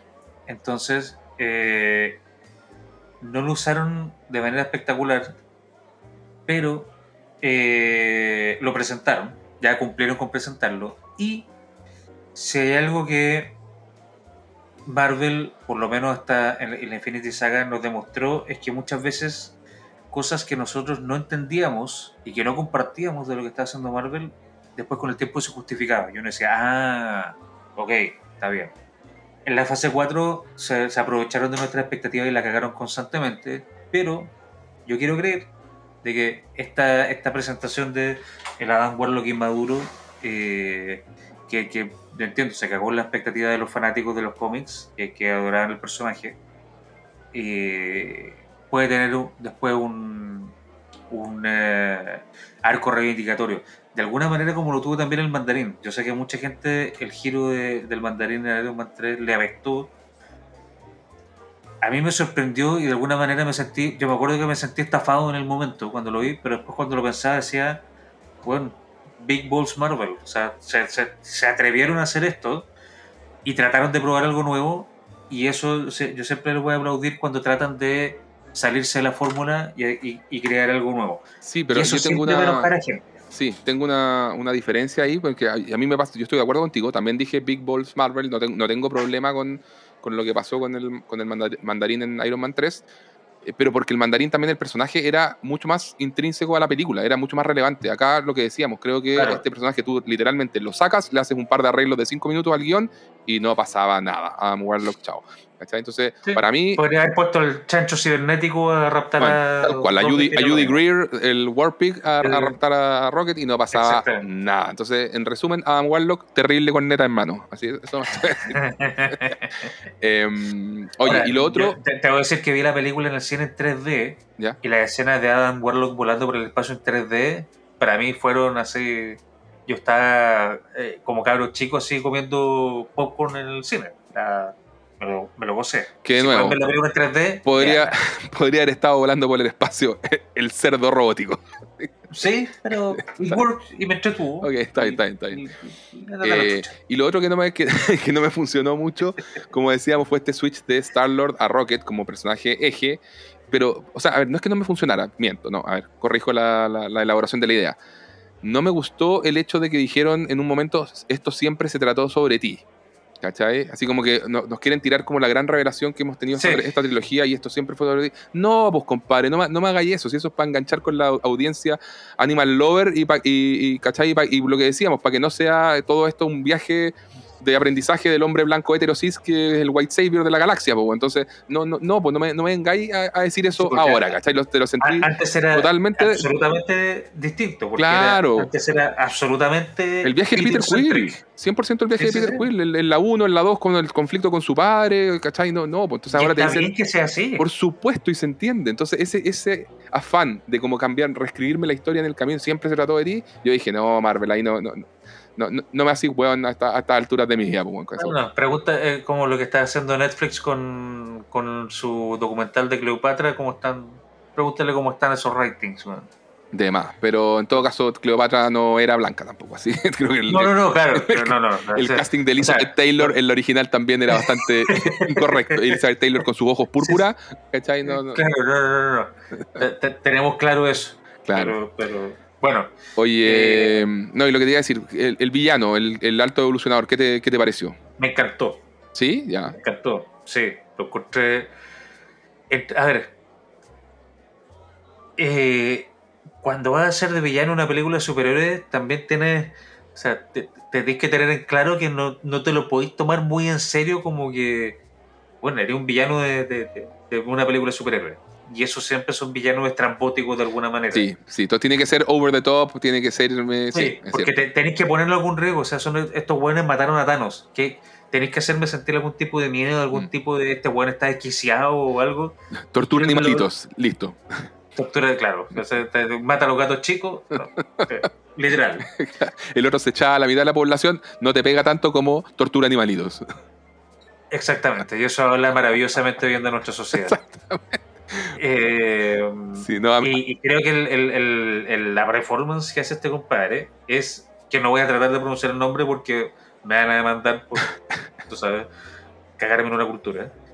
Pero el tipo actúa tremendo, tremendo. O sea, el, el weón es absolutamente desagradable y, y decía yo, estuve leyendo un par de artículos que siempre fue el concepto de ser un personaje con cero cualidad redimible. O sea, el weón no tiene nada bueno. Mm. Incluso dentro de él, lo convencido que está, como muchos villanos megalómanos, de que él está haciendo las cosas bien. Y que lo que está haciendo es por el bien de, de, la existencia. Claro.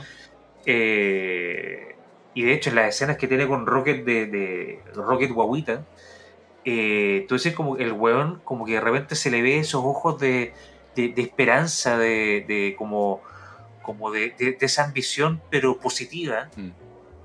Pero el weón al final es un weón que está cagado al mate completo, que, que si bien tiene un objetivo que podría ser loable perseguir, los medios que usa son terribles, absolutamente terribles e injustificados. Eh, y, eso lo hace un villano muy entretenido. Y su, objetivo es iterar civilizaciones creadas por él mismo hasta encontrar la civilización perfecta. Y, y cada vez que, su, que, su, civilización creada no funciona, la destruye.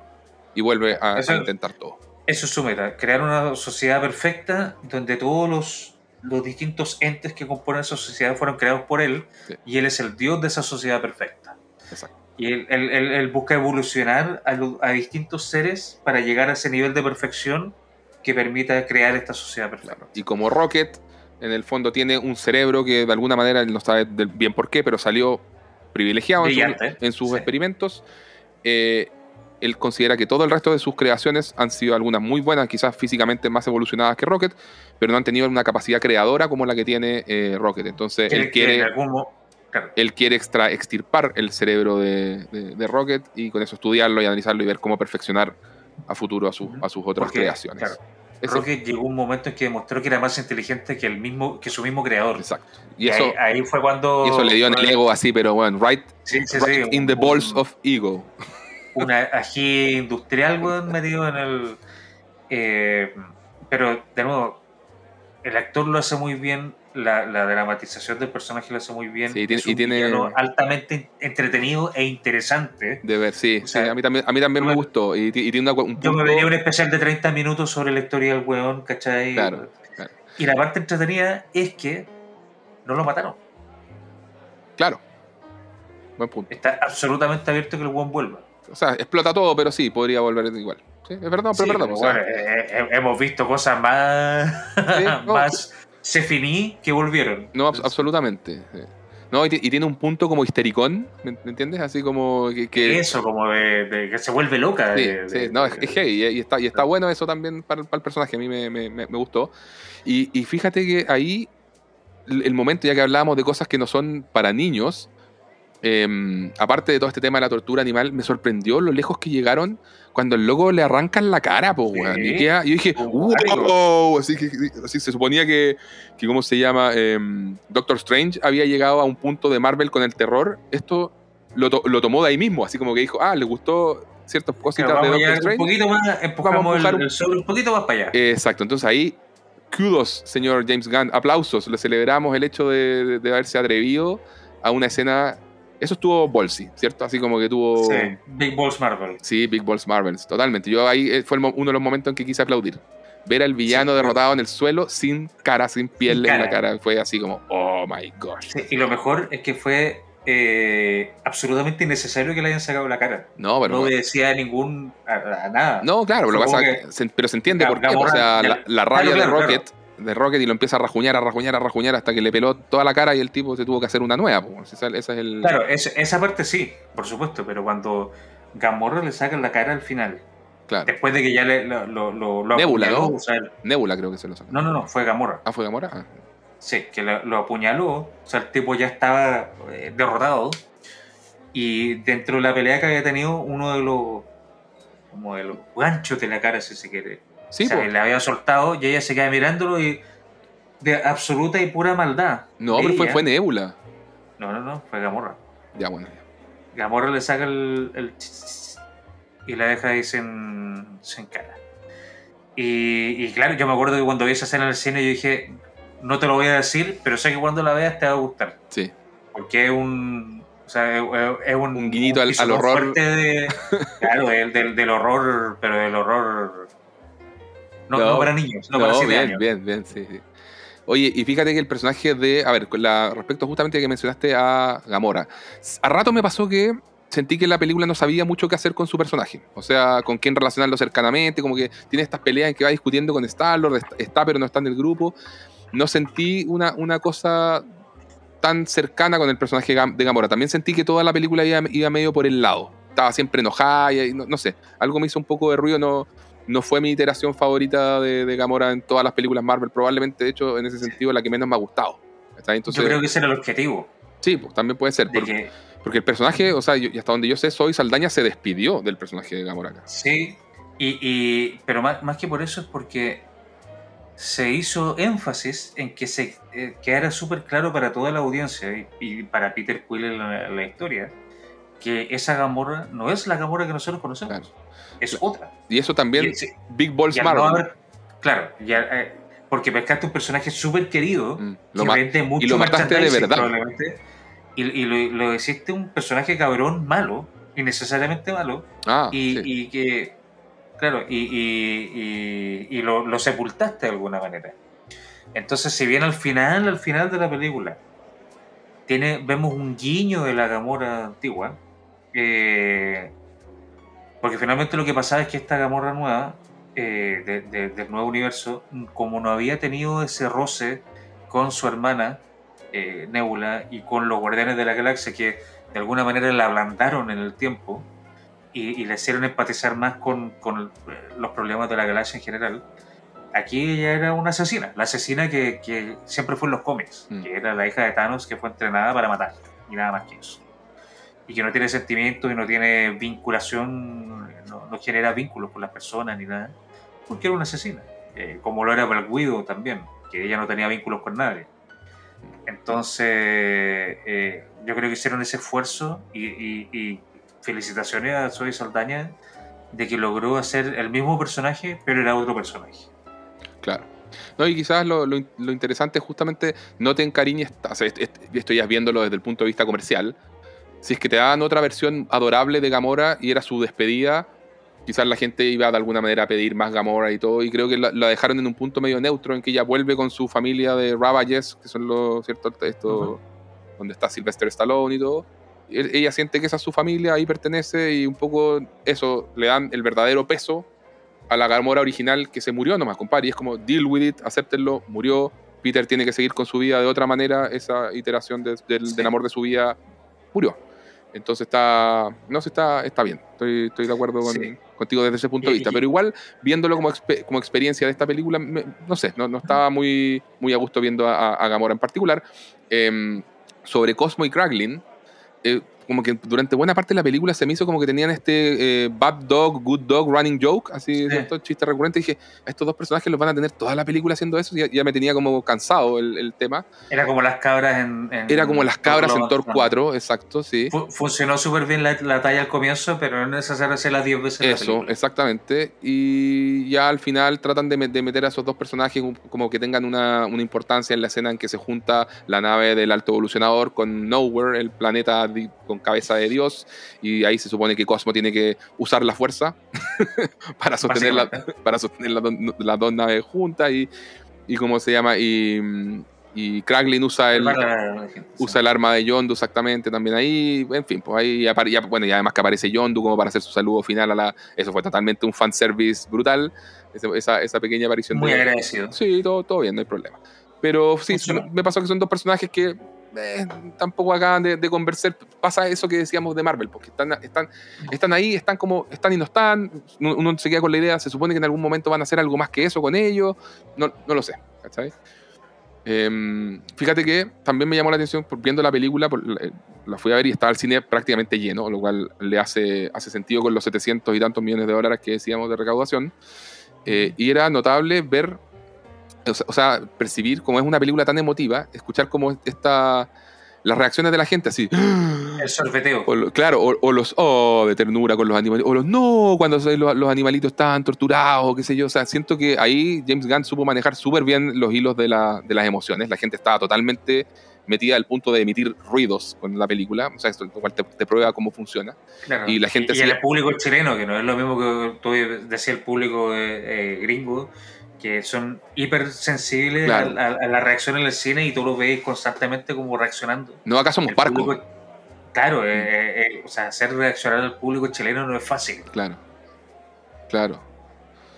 No, totalmente, totalmente bien. Yo quedé contento con, la peli, como te digo, creo que... Mm, a ver, respecto a esa escena de, en que en que en que ocurre como este, este tema de lo que va a pasar con Star-Lord y que vemos que casi muere, que queda ahí flotando en el espacio y se le empieza a hinchar la cara y uno dice, realmente ahí como tú dices, está ahí con el nudo en la garganta, se va a morir, van a llegar tan lejos y no lo hacen. Me pasó que lo sentí a un punto de más allá de la, en la manipulación. Siento que es ese tipo de escenas que después ya en el rewatch ya no te funcionan, ¿cachai? Porque como para ponerte el, el contraste, si yo veo a Luke Skywalker que pelea con Darth Vader y le cortan una mano en el Imperio contraataca. Tú... Entonces, este se murió, cagó. No, pero, pero o sea, hay un, hay, quizás no se muere. Hay una tensión. No se muere, pero, pero, pero hay, hay un costo y hay una consecuencia real. El loco perdió su mano y perdió su mano. ¿Cachai? Y tú cuando la vuelves a ver la película, esa escena sigue teniendo el mismo peso porque es la escena en que Luke pierde la mano. ¿Cachai? En cambio, cuando vuelvas a ver la escena de Star-Lord, ahí tú dices, esta es la escena en que no pasa nada.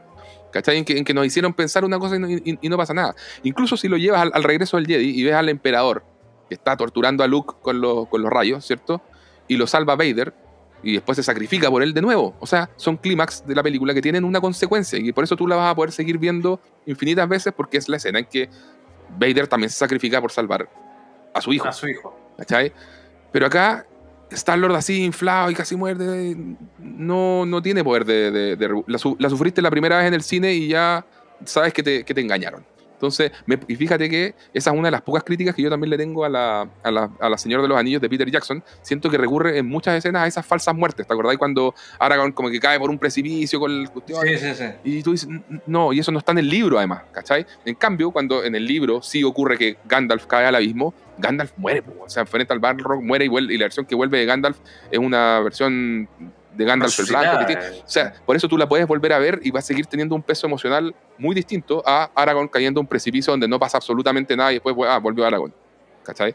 Entonces, creo que esas decisiones en manejo narrativo, que son, obviamente, son, son, sutilezas, pero, pero que uno ya cuando va afinando el ojo, puta, te, te das cuenta, pues no, eh, son, son pequeñas cositas que no me, funcionaron menos, siendo que era acá, como te digo, en el clímax de la película y era una escena potente. Así decía, compadre, se va a ir Star-Lord. Y, lo estaban llevando súper lejos, el loco ya estaba, pero prácticamente muerto, y, ya, y bueno, y no, y no, no pasa finalmente, ¿cachai?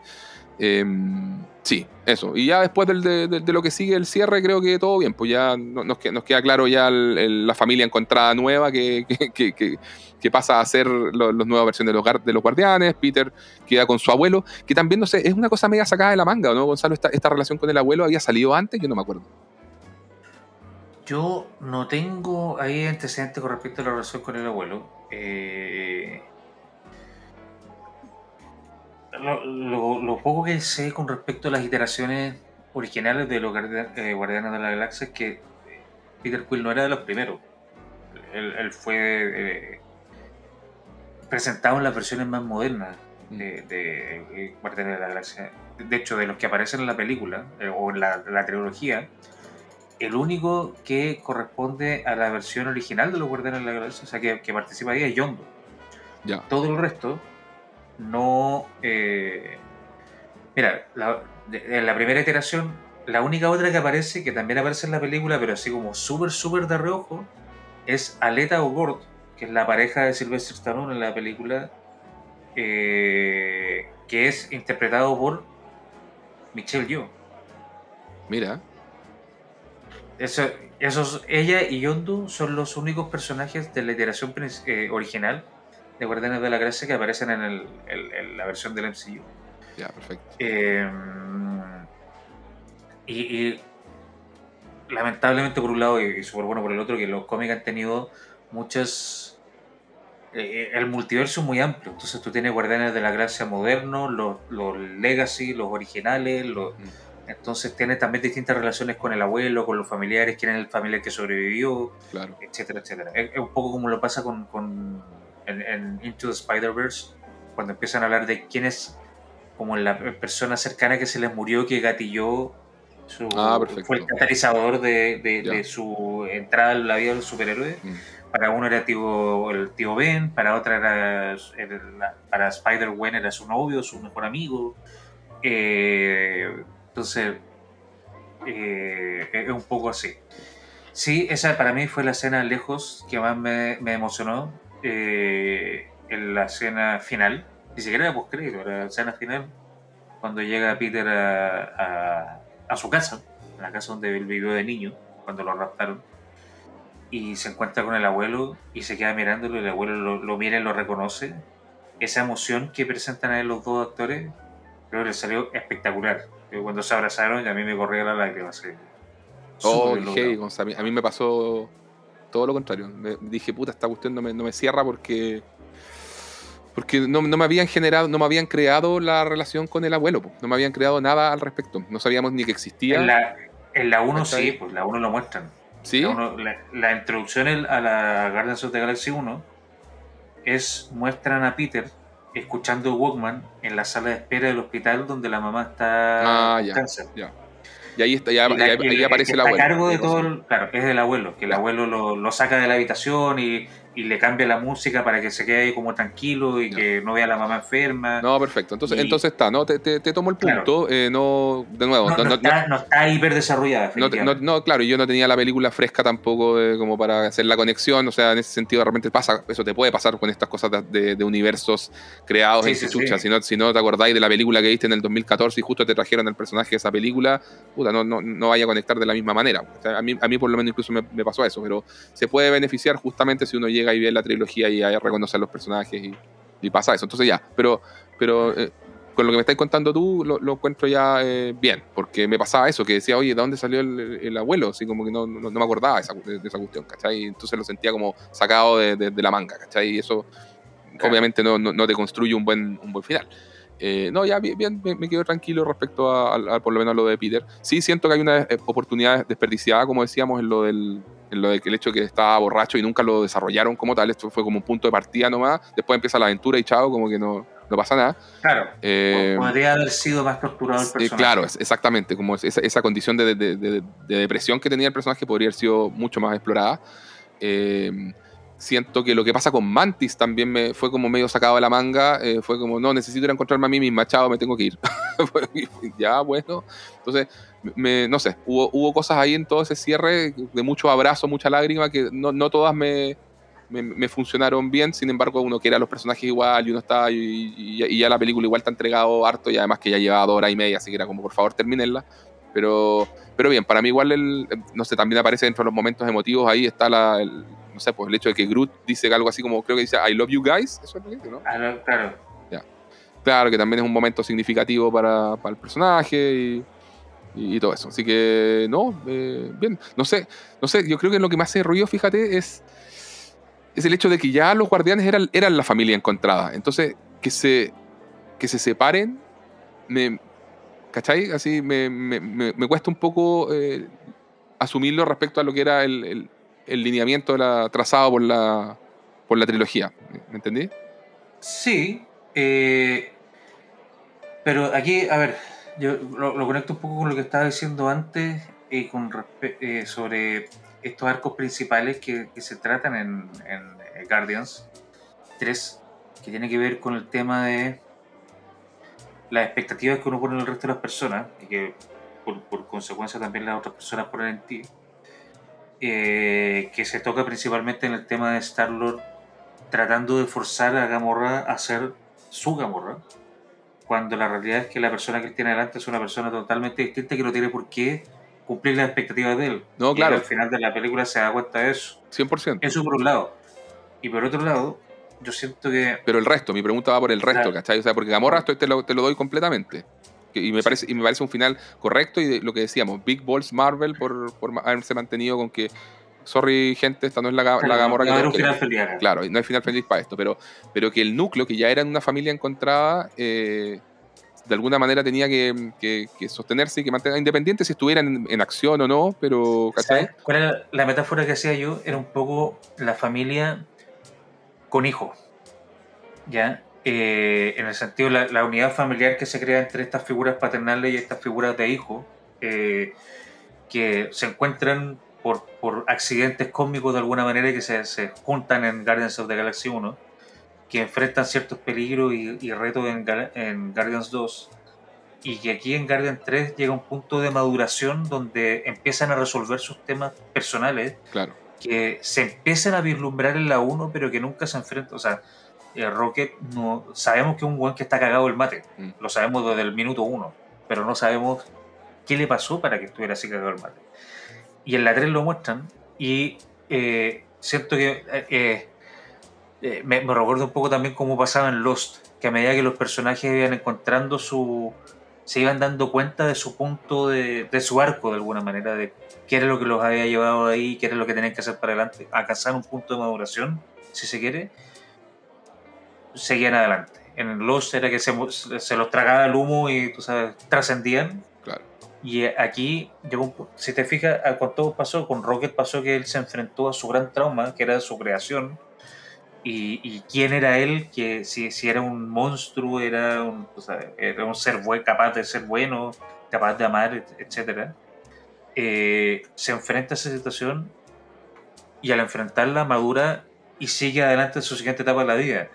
Peter le pasa lo mismo con Gamora. Llegó un punto que él dijo, ya, esta no es mi Gamora, yo tengo que seguir adelante con mi vida, sigue con su vida. Drax eh, tiene su... El, el, el, gatillante de esto es cuando él se da cuenta que él ya no quiere ser el Drax el destructor, porque en realidad lo que él siempre fue era, era una figura paternal. Claro. Y cuando eh, Nebula lo invita a ser como de alguna manera el papá de esta nueva sociedad, eh, él lo hace feliz. Y de hecho, el, el eh, la metáfora de cambio que usan ahí es que Drax por primera vez en su vida baila y se ríe. Y, y deja esa imagen de el destructor súper guardián, súper fuerte, súper frío, porque pudo volver a vincularse con alguien de nuevo desde la, perspectiva paternal. toda la razón, con, con Nebula también pasa lo mismo. Ella, su, su única motivación era la venganza una venganza ficticia contra una hermana que en realidad no le había hecho nada porque la venganza era con el papá. Claro. Y llegó un punto en que ya su papá se murió, ya cumplió de alguna manera su venganza como quién soy yo ahora. Y ella se da cuenta que, lo que ya, la venganza no mueve su vida, sino que ella quiere construir, quiere salvar. Y se queda a cargo de esa sociedad como la mamá de esa sociedad. Mm. Entonces todos los personajes, el Cracklin también lo tiene, Cosmo también lo tiene, tienen su, como que tenían su trauma, tenían su tranca, la enfrentaron, la resolvieron y se mueven adelante. Y en el caso de, Mantis, que tú estabas mencionando antes, ella lo, dice y, muy claramente. Yo comencé esta historia como la esclava de Igo, el planeta. Después no era la esclava, pero hacía todo lo que el equipo necesitara que yo hiciera. Lo que, lo que ustedes me pedían, yo lo hacía. Yo no sé qué quiero yo. Claro que es básicamente la, y por eso usa la metáfora de los hijos que, que, maduran y se van de la casa, porque llegó un punto que, ok, yo necesito encontrar quién soy yo, no, no que soy la hija de, la hermana de, la amiga de, sino que quién soy yo. Mm. Y ella se va en su viaje a encontrarse. A Starlo también le pasa un poco lo mismo.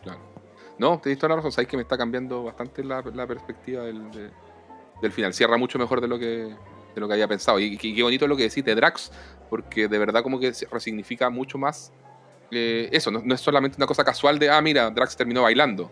Tiene, tiene, una... Claro, no es por la talla, no, sino que para él significa que él dejó atrás todo su, su, trauma, de porque acuérdate que cuando presentan a Drax, lo primero que nos dicen es que Thanos mató a su esposa y a su mm. hijo al frente de él y que él, impotente, no pudo hacer nada para evitarlo. Sí, razón. Y, y, su historia es de venganza y de, y de yo no quiero conectar con nadie porque porque no quiero pasar por ese dolor de nuevo. Cuando a él le mencionan a su esposa o su, a su hija, el, el bueno se descompone completo. O sea, es un tema que nunca logró resolver hasta el final. Sí. No, perfecto. Oye, ya, hemos grabado ya suficiente rato, Gonzalo. Estamos más que, más que pasado. fíjate que yo, antes de que empezáramos la grabación, pensaba eh, ¿será que llenamos una hora conversando? No, sabía si la película nos daba para hablar una hora. bueno, siempre tenemos la misma conversación y siempre, siempre decimos, no, yo, yo, creo que con una hora estamos bien, es suficiente. Y después, como, nunca me voy a olvidar del capítulo de Batman. De repente, oye, llevamos dos horas y media grabando y todavía no hemos llegado a Batfleck, así que vamos cerrando. Oye, última pregunta, Gonza. Eh, orden de la trilogía, de, de, de mejora a la... 1, 3, 2. 1, 3, 2. Es exactamente eh, mi mismo orden, así que estamos totalmente de acuerdo en eso. Sí, sí, que encuentro que es un cierre absolutamente meritorio. Creo que en cuanto a trilogías, o sea, hablando de las trilogías que hay dentro del MCU, esta es la mejor. No, yo no estoy, no. Para mí, Capitán América. Es que Capitán América, la 2 y la 3 son muy buenas, pero la 1 es muy mala. Sí, pero a mí, también me, no, no, no la encuentro muy mala, la encuentro piola. Pero a mí me pasa que Guardianes 2 no, no, me. No, me. La encontré como el refrito de la 1, no, no, me, no me llenó. Entonces, siento que están en ese sentido muy a la par. Y en cambio, Capitán América 2 y 3 me, son, son de mis películas favoritas junto con las otras dos. Eh, entonces, entonces, para mí es Capitán América, después te diría que la de los Guardianes, después te diría que la de Spider-Man, después, después te diría que Iron Man, o entre Iron Man y Spider-Man, no sé, ahí están media, media, la, la última Thor? No, la última Ant-Man. Ah, como, como, como, trilogía. Lo que pasa es que ah, Thor es una tetralogía, entonces no sé a dónde queda metida, pero. y, además que justo la 4 fue la que más lo arruinó. Por eso consideremos hasta Ragnarok nomás. Si consideramos hasta. Bueno, igual en realidad, a ver, entre, no sé, entre Thor y. Es que la 1 la no sé. La 2 no. La 2 la Pero bueno, de Thor. estamos de acuerdo en que Capitán América, entre Capitán América y Guardians of the Galaxy se mueve lo mejor, el mejor eh, arco eh, extendido. Eso, de, eso. No como película individual, sino que como arco extendido narrativo, es de lo mejor. Eh, y aquí nos dejaron súper claro que todo continúa por distintos canales. O sea, Star-Lord va a seguir en el MCU y, el, y, Chris Pratt ya dijo que él, mientras él lo llamaron para ser Star-Lord, él iba a seguir siendo Star-Lord. Ah, qué buena. Porque, porque no es hueón y ve el cheque que le mandan. Y, que, que, integridad artística las pelotas, páguenme los millones de dólares. Entonces, él dijo que, de hecho, al final de la película, si tú te quedas hasta el final de los créditos, dice Star-Lord will return. Sí, sí, sí lo vi, sí lo vi.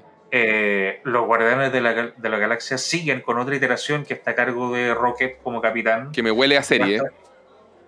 Sí, bastante probable. Yo preferiría que lo mantuvieran en películas porque en el momento que lo tiramos a serie, eso se va a, a chabacanizar, se va a, no va a mm. funcionar. Entonces está Rocket de capitán, está Nebula, está Drax, está eh, Adam Warlock. Claro, Adam Warlock. Está Cracklin, y Cosmo. Claro. Eh, está por otro lado Gamorra con Sylvester Stallone y toda esta banda de actores. De claro, los Ravagers, que son actores súper buenos que no han sabido usar en esta saga. Sí. Pero puedo creer que tengan a Sylvester Stallone y a Michelle Yo liderando a una banda de piratas espaciales y no hagan nada con ellos. Nada, exacto, sí. Si no sale una serie de Disney Plus de eso, eh, eh, no voy a haber entendido nada. Sí, ¿para qué, ¿para qué lo hicieron? Sí, es verdad. Para eso, es solamente, básicamente no sé cómo decirlo en términos que sean eh, amigables para toda la familia, pero es como poner toda tu humanidad encima de la mesa para decir lo, espectacular que eres y al final no, no valió nada. Claro. Ya, oye, eh, eh, redes sociales, síganos, por favor, se lo suplicamos, en, arroba el concilio media.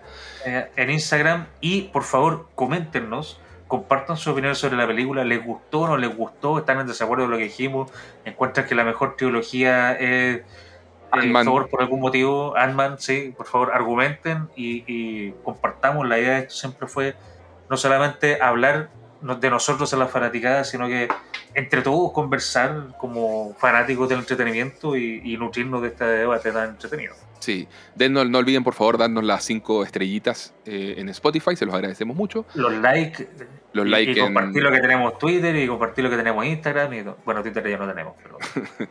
exacto. Así que eso sería todo. Muchas gracias por acompañarnos y nos despedimos. Gonzalo, que esté muy bien. Chao, chao. Chao, gente. Igualmente, buenas noches.